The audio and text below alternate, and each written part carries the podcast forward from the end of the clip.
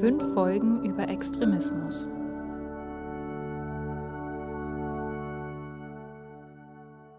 Herzlich willkommen zur ersten Folge unseres Podcasts, in dem wir der Frage nachgehen wollen, wie radikal ist eigentlich Deutschland? Wir sind Elisabeth Weid und Elise Landschek. Wir sind Hörfunkjournalistinnen und arbeiten für öffentlich-rechtliche Sender und haben uns schon seit mehreren Jahren aus verschiedenen Richtungen mit dem Thema Extremismus beschäftigt. Für die erste Folge haben wir uns den Extremismusforscher Matthias Quent eingeladen. Herzlich willkommen, Herr Quent. Guten Tag, hallo. Ja, in dieser und der nächsten Folge unseres Podcasts wollen wir klären, wie funktioniert eigentlich Extremismus? Also was sind die Wurzeln dafür und was kann man dagegen tun? Dazu sprechen wir pro Folge unseres Podcasts mit einem Experten zu dem speziellen Thema, entweder aus der Wissenschaft oder manche kommen auch aus der Praxis. Und zwischendurch spielen wir Töne von anderen Experten und ehemaligen Extremisten ein, die wir im Vorfeld zu dem Podcast getroffen haben. Dabei können wir natürlich nur einen Überblick geben. Jetzt in dieser ersten Folge über all unsere Themen. Und äh, das ist auch genauso gedacht, weil man zu jedem unserer Aspekte, die wir heute behandeln werden, eine ganze Doktorarbeit schreiben könnten. Aber in den weiteren Folgen werden wir dann die Themen vertiefen und einzelne Aspekte dann auch nochmal genauer betrachten. Zu Gast in unserer heutigen Folge, wir haben es gerade schon gehört, ist äh, Matthias Quent. Er ist 1986 in Thüringen geboren, in Arnstadt und wir kommen dann später auch nochmal auf ihre persönliche Geschichte zurück, äh, weil das, glaube ich, eventuell auch eine Rolle spielt, warum sie zu dem geworden sind oder zu dem äh, Beruf gekommen sind, den sie heute haben. Matthias Quent ist Soziologe und Politikwissenschaftler mit dem Schwerpunkt Rechtsextremismus und forschte unter anderem zum NSU-Komplex und äh, hat aber auch ein Gutachten zu dem Attentäter geschrieben, der 2016 in München neun Menschen erschossen hat. Er hat im letzten Jahr eine Studie zum Vergleich zwischen der Radikalisierung von Islamisten und Rechtsextremisten mit herausgebracht. Und das ist für uns heute für die Folge auch sehr interessant, da wir ja nicht nur den Rechtsextremismus äh, uns anschauen wollen, sondern auch was zum Islamismus sagen wollen. Ja, erste Frage, Herr Quent. Sie leiten ja das Institut in Jena für Demokratie und Zivilgesellschaft. Was genau machen Sie da? Gibt es da irgendwie ein Problem, was Sie lösen wollen oder was ist die Aufgabe da von Ihnen und von dem Institut? Es gibt tatsächlich viele Probleme, die wir versuchen äh, zu lösen oder wo wir zumindest einen Beitrag zur Lösung liefern wollen.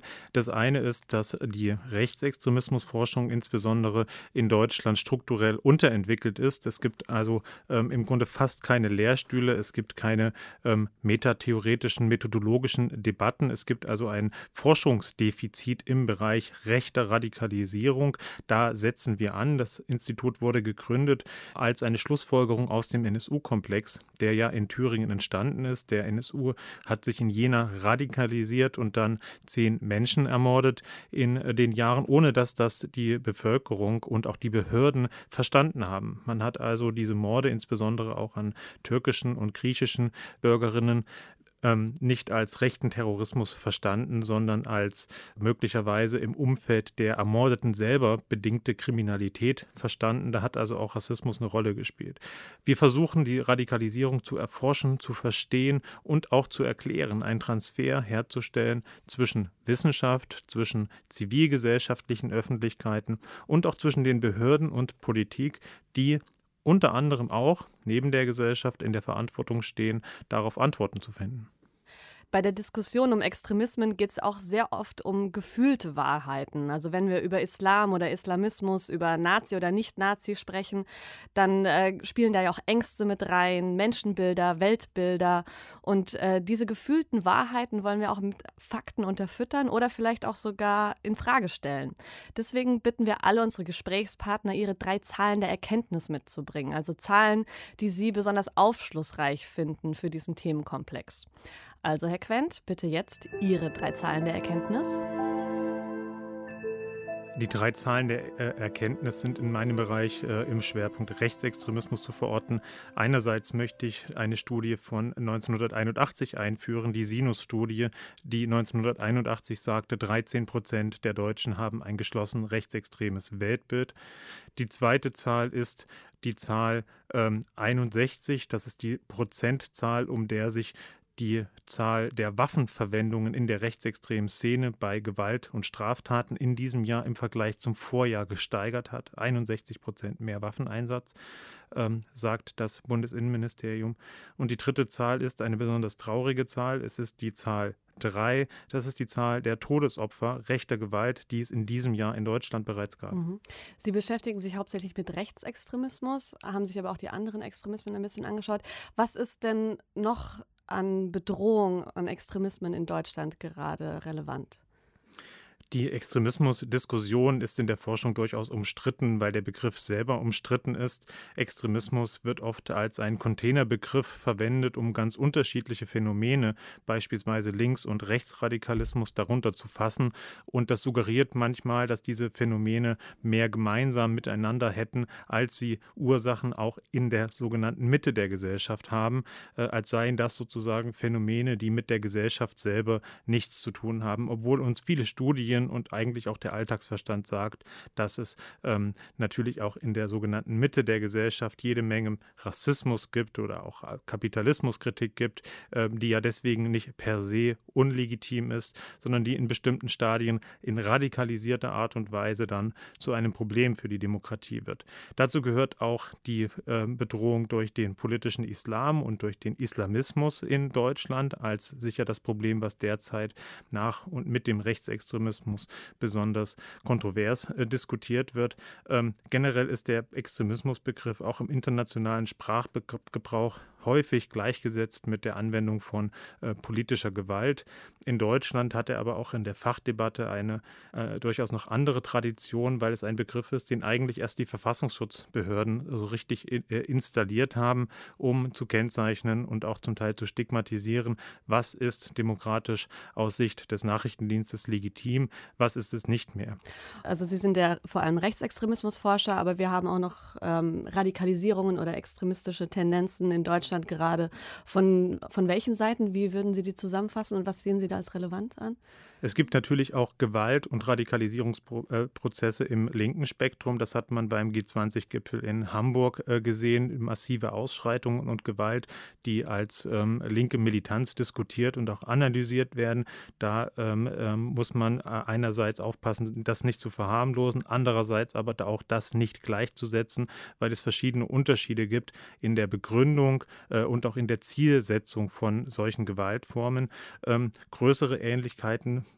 vor einem Hintergrund, der demokratiepolitisch ist, also der auf der Ablehnung von Demokratie und den Gleichheitswerten der Demokratie steht, bestehen insbesondere zwischen dem Rechtsextremismus und dem Islamismus, die sich in der gesellschaftlichen Diskussion im Grunde seit den Anschlägen 9-11 2001 immer stärker ähm, gegenseitig hochschaukeln. Die radikale und extreme Rechte in Deutschland und nicht nur in Deutschland, auch in anderen westlichen Staaten inszeniert sich als eine Art Counter-Dschihad, als ein gegen Dschihad, als eine Verteidigung gegen den angeblich so übergriffigen und äh, lebensbedrohlichen Islamismus. Dann wird von Islamisierung gesprochen und im ähm, rechten Milieu der Islam und Muslime als solche mit Islamismus gleichgesetzt. Auf der anderen Seite stellen wir fest, dass äh, Muslime diskriminiert werden, rassistisch diskriminiert werden, als Muslime diskriminiert werden, dann Orientierungsunsicherheit äh, verspüren, nicht wissen, woran sollen wir uns halten. Ich bin in dieser Gesellschaft nicht richtig richtig angekommen. Das nutzen Islamisten äh, dann aus, um zu sagen, schaut mal, hier sind so und so viel Prozent der Bevölkerung, die sind gegen euch, die wollen euch eigentlich vernichten. Du musst jetzt zu uns kommen, du musst den Islam verteidigen, du musst in einem heiligen Krieg gegen die Aggression des Westens eintre äh, eintreten. Und das ist etwas, was wir als Eskalationsspirale beobachten können, die sich vor allem im Internet, äh, aber auch bei terroristischen Anschlägen auf der ganzen Welt widerspiegelt. In Ihrer Studie, die Sie dazu gemacht haben, sprechen Sie auch vom Tango der Radikalisierung. Radikalisierung. Das fand ich ganz ähm, griffig als Begriff, dass man sich das vorstellen kann, wie sich das eben gegenseitig hochschaukelt und man aufeinander eingeht, die verschiedenen Radikalisierungstendenzen. Ähm, ich würde gerne nochmal auf die Gewichtung zu sprechen kommen und dazu haben wir äh, vergangene Woche den Islamwissenschaftler Hassim Furt vom äh, Verfassungsschutz in Bremen getroffen und da möchte ich äh, Ihnen jetzt kurz vorspielen, was er dazu gesagt hat. Ist sowohl die Bekämpfung des Islamismus wichtig, genauso wie die äh, Bekämpfung des Rechtsextremismus, um, sowohl mit repressiven als auch mit präventiven Mitteln. Und es ist natürlich oftmals auch so ein bisschen ein Abwechseln, ein Auf und Ab, was gerade im Trend ist. Ich glaube nicht, dass es ein Fehler war, in Zeiten von Syrien ausreisen und dem öffentlich sehr, sehr präsenten Auftreten salafistischer Akteure hier nicht äh, den Fokus gelegt zu haben. Selbstverständlich gibt es nur ein begrenztes Kontingent an Ressourcen, äh, das die Sicherheitsbehörden abstellen können. Da gibt es, glaube ich, auch kein Allheilmittel äh, gegen. Wir reagieren eben schon auch auf Ereignisse wie beispielsweise einen Anschlag oder einen äh, politischen Mord, jetzt im Falle des Rechtsextremismus dieses Jahr, und stellen uns dann dementsprechend um. Aber ähm, das wird auch die weiteren Jahre immer ein Wechselspiel bleiben, denn die verschiedenen Extremismen bedingen sich ja auch gegenseitig und beziehen sich in ihrem Diskurs auch aufeinander. Und deshalb nochmal, glaube ich, ist es ein Fehler, das eine gegen das andere auszuspielen. Wie sehen Sie das? Haben wir in der Diskussion in Deutschland die verschiedenen Radikalisierungstendenzen aus den verschiedenen Richtungen richtig gewichtet in den vergangenen Jahren? Nein, der Rechtsextremismus wurde und wird unterschätzt, er wird verharmlost. Wir haben über 190 Todesopfer rechter Gewalt seit 1990 nach Statistiken der Amadeo Antonio Stiftung zu verbuchen. Im islamistischen Bereich sind es 14 Todesopfer. Jedes einzelne ist eines zu viel, aber das indiziert doch deutlich, dass der Blick auf den Rechtsextremismus schon früher hätte viel stärker auch liegen müssen. Wenn jetzt in äh, dem Einspieler gesagt würde, dass der Verfassungsschutz reagiert auf Entwicklungen und dann erst ein eingreift, wenn es einen Mord gegeben hat, dann zeigt das aus meiner Sicht eine durchaus problematische Situation, denn gleichzeitig ähm, sagt der Verfassungsschutz von sich oftmals selber, er sei eine Art Frühwarnsystem der Demokratie.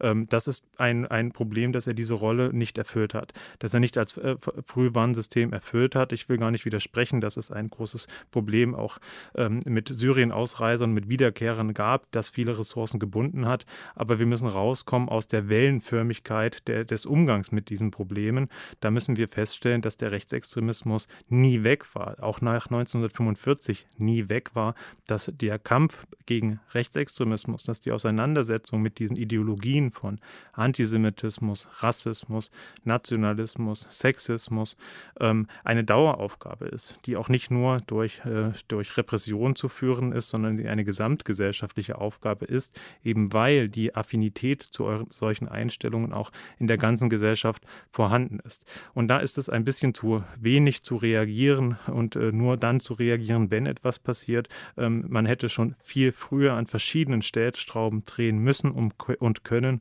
um die Aufschaukelung, diese Eskalation, die wir auf der Straße, im Netz, aber auch in den Parlamenten jetzt beobachten müssen, um das schon früher zu verhindern. Mhm.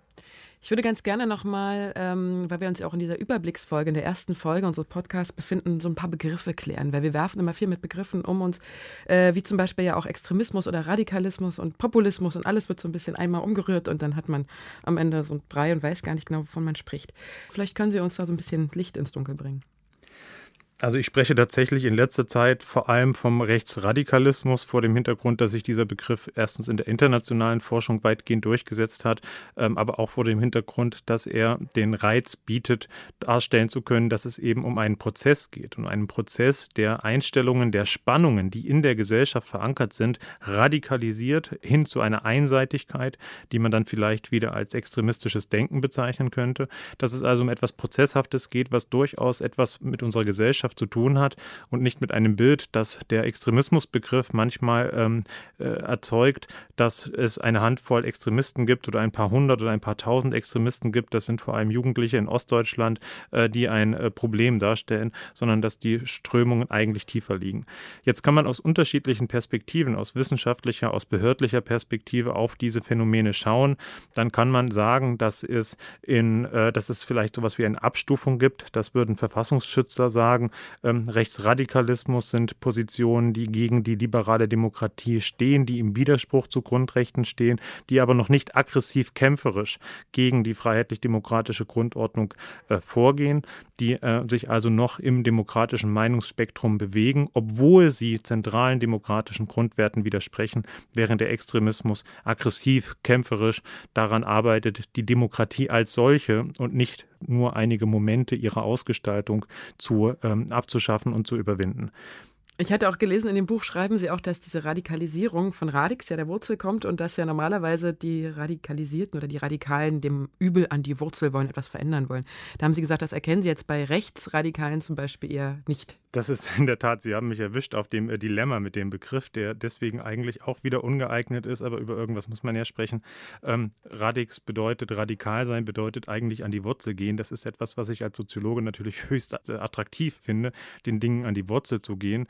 Ich argumentiere aber, nicht nur ich, auch andere Sozialwissenschaftlerinnen argumentieren, dass äh, Rechte den Dingen eben nicht an die Wurzel gehen, wenn sie Fragen radikalisieren, weil sie durch eine Ethnisierung von Problemen, indem sie also beispielsweise sagen, äh, nicht anerkennen, dass unsere Gesellschaft komplex ist, dass sie kompliziert ist, sondern sie sagen, an den und den Problemen äh, sind vor allem die Flüchtlinge schuld. Dass also eine Reduzierung von Problemen und eigentlich auch eine Verschleierung von sozialen Ursachen, von strukturellen Bedingungen stattfindet, wenn man vor allem eine Sündenpolitik, äh, Sündenbockpolitik betreibt. Mhm. Ist denn dieses Radikale immer negativ besetzt oder gibt es auch so eine Art positive Radikalität? Also die Kinder und Jugendliche, die jetzt für Fridays for Future auf die Straße gehen, haben ja auch irgendwie was Radikales, ne? Oder ist das für Sie eher so ein Ausdruck, so ein Sammelbegriff für eine negative Erscheinung? Nein, in der Tat ist Radikalisierung und Radikalsein in einem erweiterten Sinne erstmal eine Beschreibung eines Prozesses, der in jede Richtung gehen kann. Gesellschaften können sich auch hin zum demokratischen oder auch zu ökologischer Nachhaltigkeit radikalisieren, was man dann aus äh, nachvollziehbaren, aus objektiven Gründen auch gutheißen kann. Das heißt, ich denke schon, dass es so etwas gibt wie einen guten Kern von Radikalität, wenn man Dingen wirklich an die Wurzeln geht. Und das ist, mal Hannah Arendt auch aufzugreifen, dann auch ein Unterschied zwischen, wie sie es gesagt gesagt hat, dem guten radikalen Denken, das aber immer die Möglichkeit beinhaltet, dass man sich irren könnte.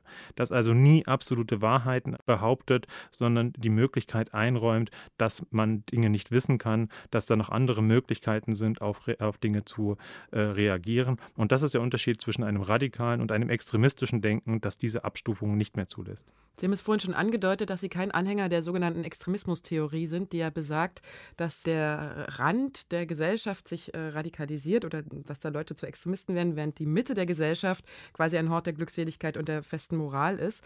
Äh, vielleicht könnten Sie noch mal sagen, wie Sie zu dieser Auffassung kommen, beziehungsweise wie die, der Zusammenhang zwischen der Mitte der Gesellschaft und diesen Rändern in Anführungsstrichen funktioniert. Ja, die sogenannte Extremismustheorie ist in ihrer, in ihrer tatsächlich akademischen Tradition ja durchaus noch etwas, etwas komplexer. Das Problem ist, dass die Anwendung, wie sie dann von Sicherheitsbehörden äh, und auch im öffentlichen Diskurs übertragen wird, diese Komplexität nicht mehr transportiert, sondern dann das Bild entsteht, äh, das Sie eben dargestellt haben.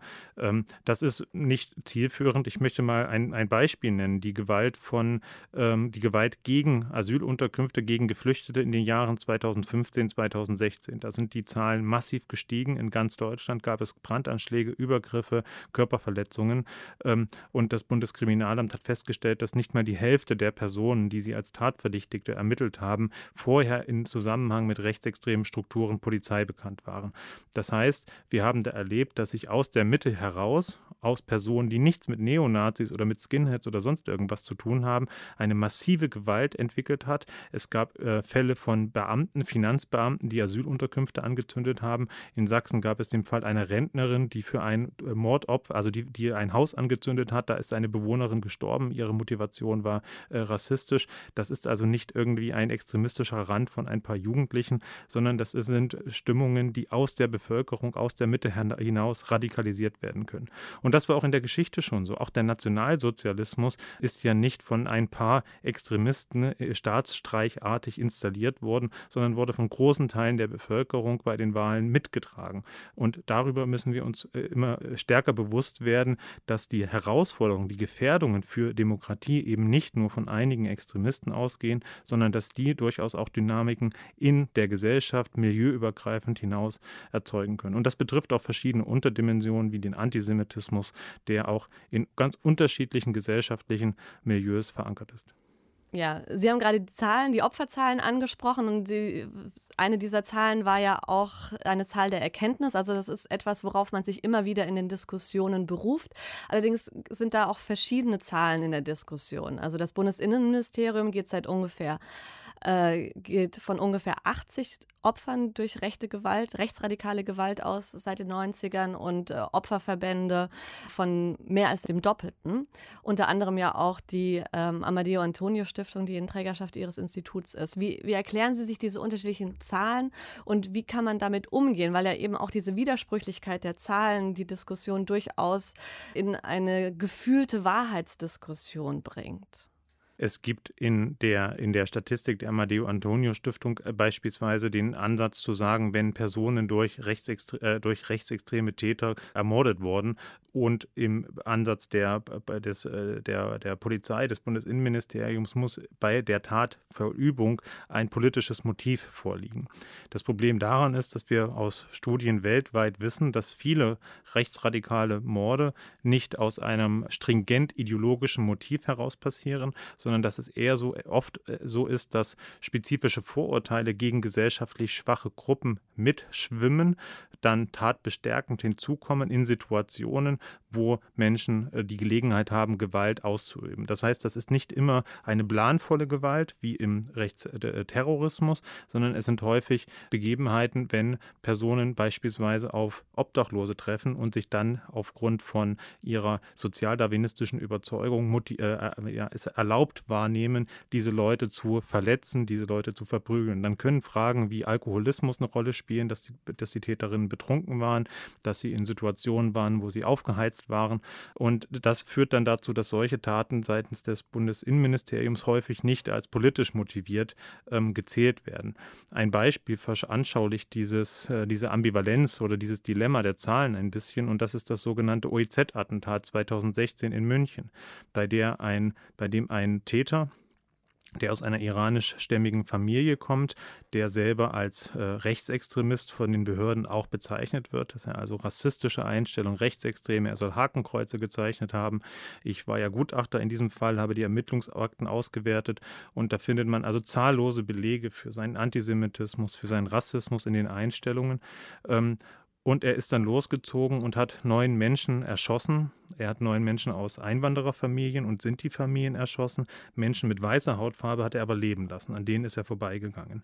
In diesem Akt spielen sicherlich auch Motive des Amoks eine Rolle, ähm, die also diese ähm, äh, zum Teil zufällige Opferauswahl adressieren, aber sie war eben nur zum Teil zufällig. Es waren keine Menschen mit einer, wie man umgangssprachlich vielleicht sagen würde, biodeutschen ähm, ähm, Erscheinung unter den Todesopfern. Das Bundesjustizministerium hat diese Tat als rechtsextrem eingeordnet. Das bayerische äh, Landeskriminalamt, was aber zunächst dafür zuständig ist, hat das bis heute nicht getan. Ähm, das ist ein Beispiel für die Ambivalenz. Bei dieser Tat haben also rechtsextreme Motive mit eine Rolle gespielt. Sie kommen zu einem Tatmotivbündel hinzu, von dem auch die Polizei spricht. Man kann aber letztlich nie sagen, was war letztendlich ausschlaggebend. Und oftmals ist es dann so, dass die Polizei, wie auch in diesem Fall, ähm, ähm, versucht, diese Taten letztlich zu entpolitisieren und zu sagen, dass das, das, das politische Motiv wäre nicht das Hauptaugenmerk gewesen, ähm, während dann NGOs, Opferberatungsstellen sagen, man muss aber in Hinblick auf das, was das mit den Betroffenen macht, was das den Angehörigen, äh, mit den Angehörigen macht und was das auch mit der politischen Kultur in einem vielfältigen Einwanderungsland macht, muss man die Wahrnehmung als Gemeinschaft angegriffen worden zu sein, stärker ernst nehmen und diese in den Vordergrund rücken und äh, die rassistische äh, Komponente, die damit drin ist, auch berücksichtigen. Und das ist ein konkretes Beispiel, das zeigt, wie diese Zahlendifferenz zustande kommt. Mhm. Wir haben im Vorfeld mit zwei ehemaligen Extremisten gesprochen, einen aus der rechtsradikalen Szene und einen aus der islamistischen Szene und haben ihnen da jetzt auch Töne mitgebracht und würden da gerne von ihnen wissen, wo sie da die Gemeinsamkeiten sehen, also in deren Radikalisierungsprozess. Ähm, der ehemalige Neonazi war früher bei den gewaltbereiten autonomen Nationalisten und der ehemalige Islamist war bei einer Terrororganisation in Syrien. Zuerst spricht der ehemalige Neonazi ich wollte rebellieren. Ne? Also ich sag mal, äh, ich kam zwar aus einem guten Elternhaus, meine Mama war immer da für mich und hat geholfen, aber irgendwie wollte ich doch rebellieren. Wollte sagen, hier, ich bin anders als meine Geschwister. Ne? Äh, dieses martiale Auftreten, das Zeigen, hey, wir sind die Stärkeren, dieses Gewaltsame, das war halt vorrangig. Wir waren alle Terroristen, aber es ist nicht so, dass wir aufgestanden sind und gesagt haben, wir wollen Terroristen werden, sondern wir wollten was verändern, wir wollten was Gutes. Wir wollten den Menschen helfen. Ich habe nicht gewusst, dass ich etwas Falsches mache. Ich dachte im Gegenteil. Ich opfer mein Leben für etwas Gutes. Ich will mein Leben für etwas Gutes opfern. Sehen Sie da Gemeinsamkeiten in den Gründen für die Radikalisierung?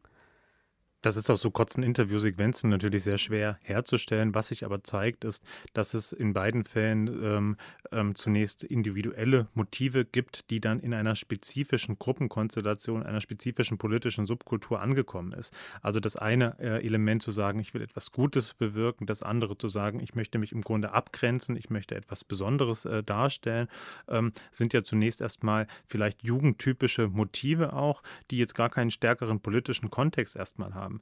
Da kann man jetzt sagen, vielleicht ist das auch so ein bisschen eine Rechtfertigungserzählung im Nachhinein. Ich würde aber sagen, dass es ein Stück weit auch lebensweltnah ist, denn auch die Angebote, die radikalisierende Akteure machen, sind oftmals sehr lebensweltnah.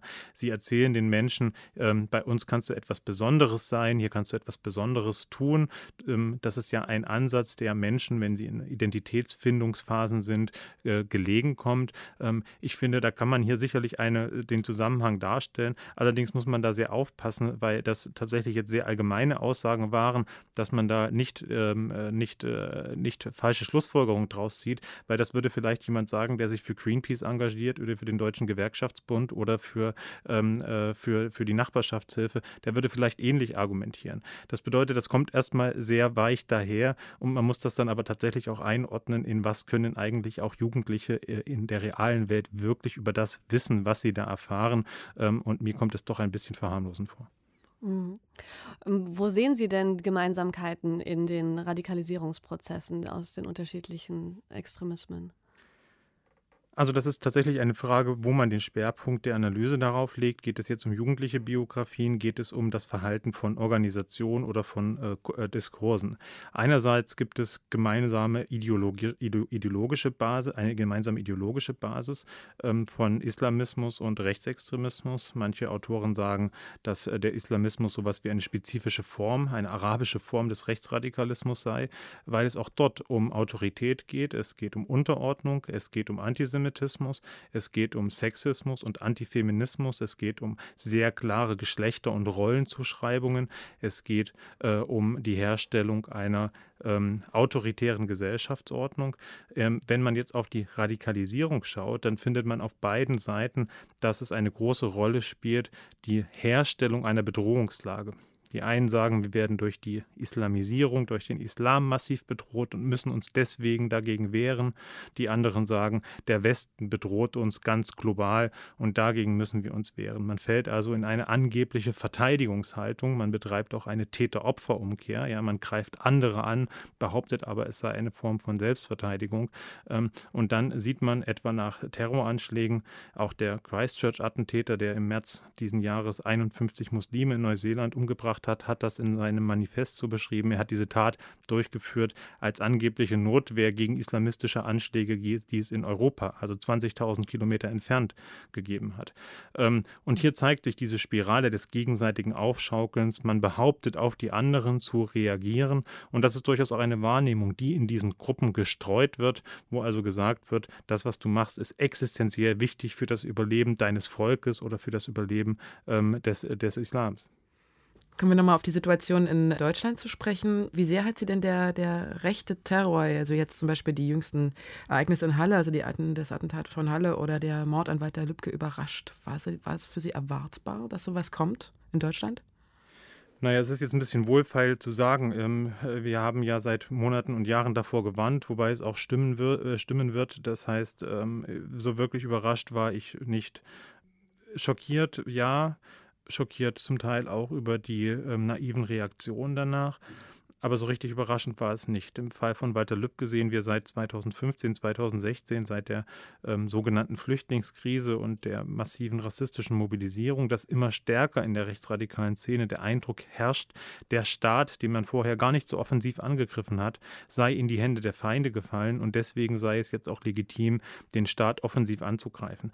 Das Besondere an dem Mord an Walter Lübcke im Historischen war ja, dass es der erste Fall ist, in dem Rechtsradikale in Deutschland einen amtierenden Politiker umgebracht haben. Also sie haben sonst vor allem Menschengruppen angegriffen, die sie als schwächer, als politische Gegner ähm, identifiziert haben, aber nicht amtierende Politiker. Das war insofern also tatsächlich eine äh, Zäsur im Rechtsterrorismus.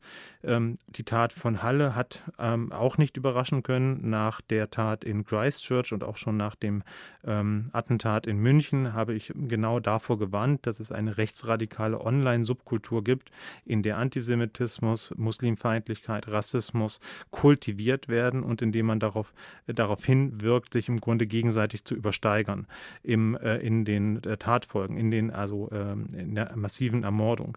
Denn diese Dinge haben sich also in Christchurch wie in München auch schon abgezeichnet ähm, und ähm, das Internet hat viel Positives äh, hervorgebracht, indem es die Menschen auf der ganzen Welt nahe zueinander gebracht hat. Aber es hat eben auch die Rechtsradikalen auf der ganzen Welt nahe zueinander gebracht.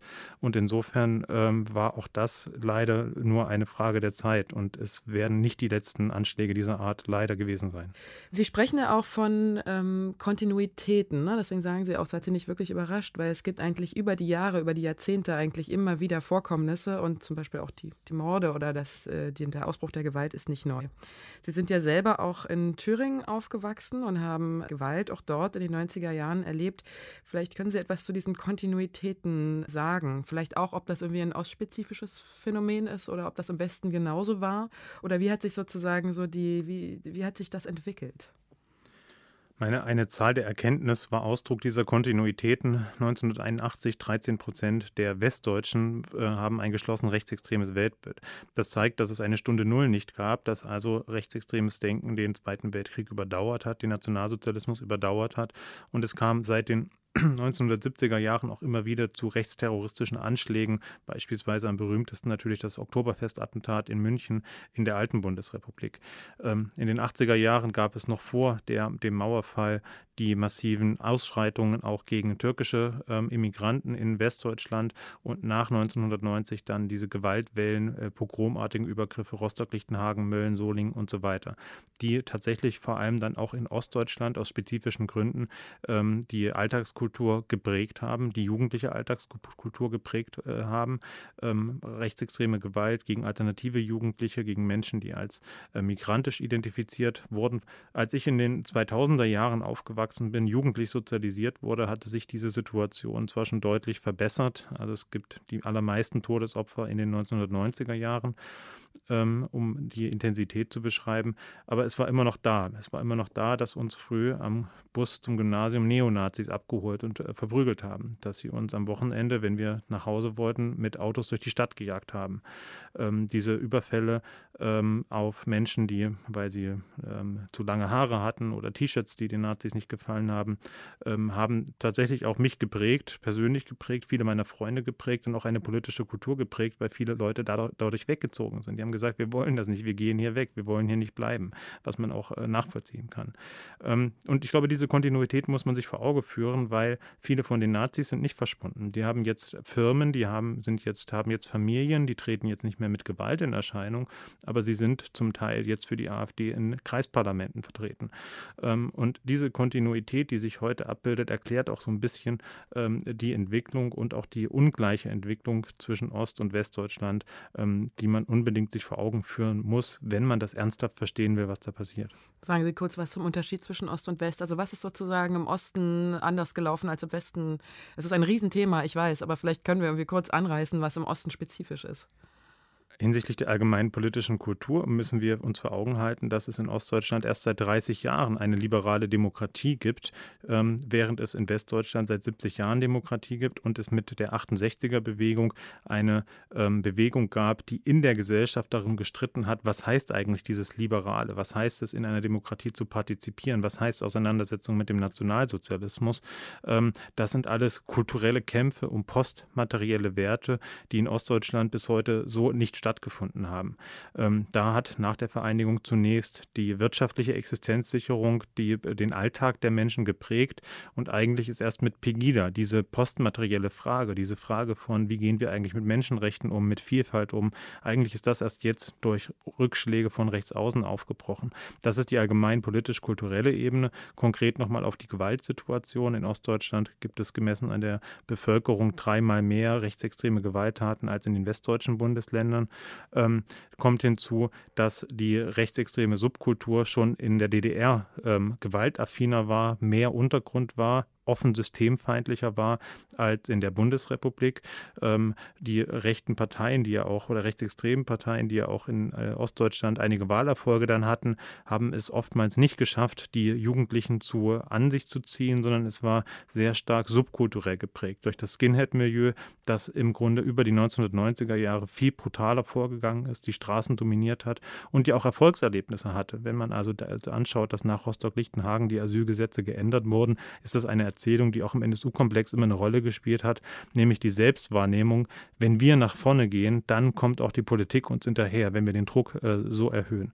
Und das ist eine Wahrnehmung, die ähm, in Ostdeutschland auf der Straße und auch bei militanten Aktionen nach wie vor zu sehen ist. Mhm. Und wie gehen da Ihrer Meinung nach die Medien mit ihrer Rolle um, die ja auch in dieser Gesellschaft eine wichtige Rolle einnehmen und auch im Zusammenhang mit Extremismen, weil ja sämtliche Extremismen das Ziel verfolgen, ihre dogmatischen Menschen- und Weltbilder in die Öffentlichkeit zu bringen. Und klar gibt es nicht die Medien, sondern es gibt viele verschiedene Redaktionen, die unterschiedlich mit dem Thema umgehen, aber es gibt ja schon eine Medienlandschaft in Deutschland. Wie sehen Sie da die Rolle? Wie, wie gehen die damit um? Naja, viele Medien sind durchaus sensibel für die Problematik, sind aber selber in der Darstellung dann ihrer Befunde auch der Aufmerksamkeitsökonomie und Logik der Öffentlichkeit äh, verhaftet.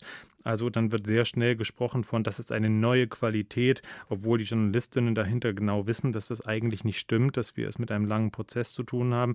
Aber natürlich schaffen es solche Schlagzeilen, solche äh, kritischen Ereignisse immer besser auch ähm, Schlagzeilen zu generieren, Absatzzahlen oder auch Klicks im Internet äh, zu generieren. Das ist ein Spannungsfeld. Ich denke, einerseits braucht auch der Kampf gegen Rechtsextremismus diese Aufmerksamkeit, diese Sensibilisierung der Öffentlichkeit. Andererseits kann das ins Negative umschlagen, wenn der Eindruck entsteht, dass die Rechten, in Anführungszeichen, jetzt so übermächtig, so, äh, so, ähm, so im Vormarsch äh, seien, wie sie sich gerne selber sehen würden. Was mit der Realität nicht viel zu tun hat, aber was dazu führen kann, dass die Demokraten und Demokratinnen eingeschüchtert zu Hause bleiben. Und das ist das, was auf keinen Fall passieren darf. Wir haben Ihnen dazu auch einen Einspieler mitgebracht, den wir uns vielleicht mal anhören, oder? Äh, genau, Hassim Fuad hat einen Lösungsvorschlag, den wollten wir Ihnen gerne zeigen und äh, sehen, was Sie davon halten. Mir kommen tatsächlich zu wenig Experten äh, zu Wort, die sich eben auch durch entsprechende Forschungsarbeiten ähm, ausgezeichnet haben, um über dieses Thema qualifiziert zu sprechen, also insbesondere im Talkshow-Sektor hatte man so gut wie nie ähm, Islamwissenschaftler sitzen, obwohl, das haben Statistiken gezeigt, das Thema Islam und alles, was vermeintlich dazu gehört, diese Sendung dominiert hat. Und das lässt darauf schließen, dass es nicht zwingend um eine sachliche Diskussion und Aufklärung eines bestimmten äh, Sachverhaltes ging, sondern darum, äh, entsprechende Quoten zu finanzieren. Das soll keine pauschale Medienkritik sein, aber ich glaube, hier gibt es durchaus noch Luft nach oben, dass diese Diskussionen nicht dazu führen, gesellschaftliche Gräben weiter zu vertiefen und Vorurteile zu stärken und damit eben am Ende extremistischen Narrativen auch Futter zu bieten. Ja, dem habe ich wenig hinzuzufügen. Das, äh, diese Einschätzung teile ich vollständig, dass es zu einer Versachlichung äh, die Fakten braucht, weniger die Polarisierung zwischen unterschiedlichen ähm, politischen Spektren, gerade in der, äh, der Talkshow-Landschaft. Ähm, das würde ich mir in der Tat auch wünschen, dass dort die Expertise, die es in Deutschland ja vielfältig gibt, in den Bereichen auch von politischer, politischer Radikalisierung und Gewalt, dass die eine höheres, äh, einen höheren Stellenwert äh, bekommt äh, und dass wir mehr auf Fakten zurückgreifen und weniger weniger auf Emotionen. Vielleicht sprechen wir auch mal darüber, was man quasi dagegen tun kann. Also es ist ja alles immer recht negativ. Wir haben ein Problem mit Extremismus in Deutschland, wir haben ein Problem mit Populismus in Deutschland erschreckende Zahlen, auch wenn man die Mitte-Studie anguckt von der Uni Bielefeld in diesem Fall, dass äh, 42 Prozent der Bevölkerung dazu neigt, zu rechtspopulistischen Aussagen neigen, sowas wie ähm, es gibt zu viele Ausländer in Deutschland oder die Regierung sagt dem Volk die Wahrheit nicht und so, da gibt es hohe Zustimmungszahlen. Das ist immer, ja, also wenn man sich das durchliest, denkt man so, wo, wo gehen wir eigentlich hin? Was, was ist irgendwie die Folge davon? Was kann man, kann man nicht irgendwas dagegen tun, um diese Entwicklung aufzuhalten? Ähm, Sie äh, schreiben in Ihrem Buch äh, Deutschland rechts außen davon, dass wir eine neue Erzählung brauchen, dass wir eine positive Grundstimmung brauchen. Was verstehen Sie genau darunter? Also wie können wir quasi die Situation tatsächlich vielleicht noch wenden? Na, also zum ersten ähm, weise ich auch in dem Buch darauf hin, dass wir noch nie so viele Möglichkeiten hatten wie heute, um uns für Demokratie gegen Rechtsextremismus, Rechtspopulismus einzusetzen, dass äh, die Möglichkeiten, sich zu engagieren, sei es im Internet, sei es äh, im Familienumkreis, sei es in Vereinen, Organisationen, bei Demonstrationen, in politischen Parteien, die Möglichkeit der, und die Vielfalt war noch nie so groß wie heute. Und das wird auch anerkannt. Das wird anerkannt von der Bevölkerung. Das wird auch anerkannt in, in der Form, dass, dass das auch zufrieden Zufriedenheit, Befriedigung schafft. Das zeigen uns Engagementstudien. Gleichzeitig braucht es, und das ist auch eine Analyse der rechten Strategien, die und, basieren auf Untergangsfantasien, auf Angstmache, die Zukunft sei eine Bedrohung, wir stehen vor einer Apokalypse, vor dem Untergang, Staatszerfall, all diese Stichworte, die dort eine große Rolle spielen, die auch sich wieder aus negativen Berichten in der Presse beispielsweise nähren und diese radikalisieren. Ich denke, dass es wichtig ist, eine andere Stimmung zu schaffen, die man faktenbasiert auch darstellen kann. Den Menschen gab, ging es in Deutschland noch nie so gut wie heute. Deutschland war noch nie so frei wie heute. Es gab auch noch nie so wenig Rassismus wie heute, ohne dass man sagen kann, dass dieses Problem der Vergangenheit angehört. Aber dass insgesamt ja durchaus vieles auf einem positiven Weg ist. Durch emanzipatorische soziale Kämpfe, durch Bildung, durch Fortschrittsprozesse. Und ich denke, wir müssen ein äh, demokratischeres Selbstbewusstsein oder ein stärkeres Selbstbewusstsein von Demokraten, Demokratinnen finden, um äh, Herausforderungen, die es in vielfältigen gesellschaftlichen Bereichen natürlich trotzdem trotzdem gibt, selbstbewusst angehen zu, äh, zu können und der dem aufgeregten Apokalypse-Muss von rechts außen eben auch eine, naja, vielleicht eine pragmatische Zuversicht entgegenzusetzen und äh, zu sagen, also ihr erzählt uns seit über 100 Jahren, dass die Welt untergeht und dass es einen Volkstod gibt und was weiß ich nicht alles, dass die Kultur, ähm, äh, die europäische Kultur zugrunde geht. Das ist bisher noch nicht passiert. Das wird übrigens auch nicht passieren. Veränderungen sind nicht per se eine Bedrohung ähm, und lasst uns doch zusammen dafür sorgen, dass die Zukunft besser wird und nicht schlechter. Aber es ist sicher keine Antwort, das Heil auf tatsächliche Herausforderungen in der Vergangenheit zu suchen. Blicken Sie denn selber eher optimistisch oder eher pessimistisch in die Zukunft? Also auch wenn man sozusagen über den Tellerrand hinausschaut, wir sind ja nicht allein in Deutschland, sondern wir haben Europa um uns herum, wir haben das Weltgeschehen um uns herum, wir haben Polen, wir haben Ungarn und die Ereignisse in Brasilien. Ähm, was, was, was glauben Sie, wo steuern wir hin? Wir haben doch gar keine andere Wahl, als einen Optimismus äh, der Tat zu forcieren, also festzustellen, wir leben auf diesem Planeten und wir können uns jetzt auch nicht hier einbuddeln, nur weil äh, ein, ein rechtsextremer Präsident in Brasilien es zulässt, den, den Regenwald, die Lunge der Erde dort, äh, dass der vernichtet wird. Das ist ein, ein, eine riesige Bedrohung, vor der wir stehen, aber wir müssen damit irgendwie umgehen. Es hat keinen Sinn, in Nihilismus zu verfallen, sondern wir müssen da progressive Antworten dagegen stellen, eigene Antworten dagegen Stellen. Ich bin jetzt kein Umweltforscher, der darauf die Antworten geben kann, aber ich weiß, dass es sehr, sehr viele Antworten auf diese Herausforderungen gibt. Und dazu kommen, dass wir uns eben nicht von Rechten lähmen lassen und immer die Agenda bestimmen lassen, sondern dass es wieder demokratische Kräfte sind, die eine Agenda gestalten und die nicht nur Angriffe oder Krisenszenarien verwalten. Insofern bin ich optimistisch, weil ich ähm, ähm auf der Grundlage von Fakten zeige und zeigen kann, dass sich in den vergangenen Jahrzehnten trotz großer Herausforderungen vom Kalten Krieg bis zur Wiedervereinigung Beschäftigung und sonst was äh, doch viel zum Positiven verändert hat. Und ich denke, wenn wir das Selbstvertrauen auch und das Vertrauen in die Demokratie als Mehrheit nicht verlieren, dann werden wir auch mit diesen Angriffen und mit dieser Krise durch Rechtsaußen umgehen können. Das ist doch ein positiver Ausblick, ja. Dankeschön. Vielen Dank, Herr Quent, für das Gespräch. Vielen Dank.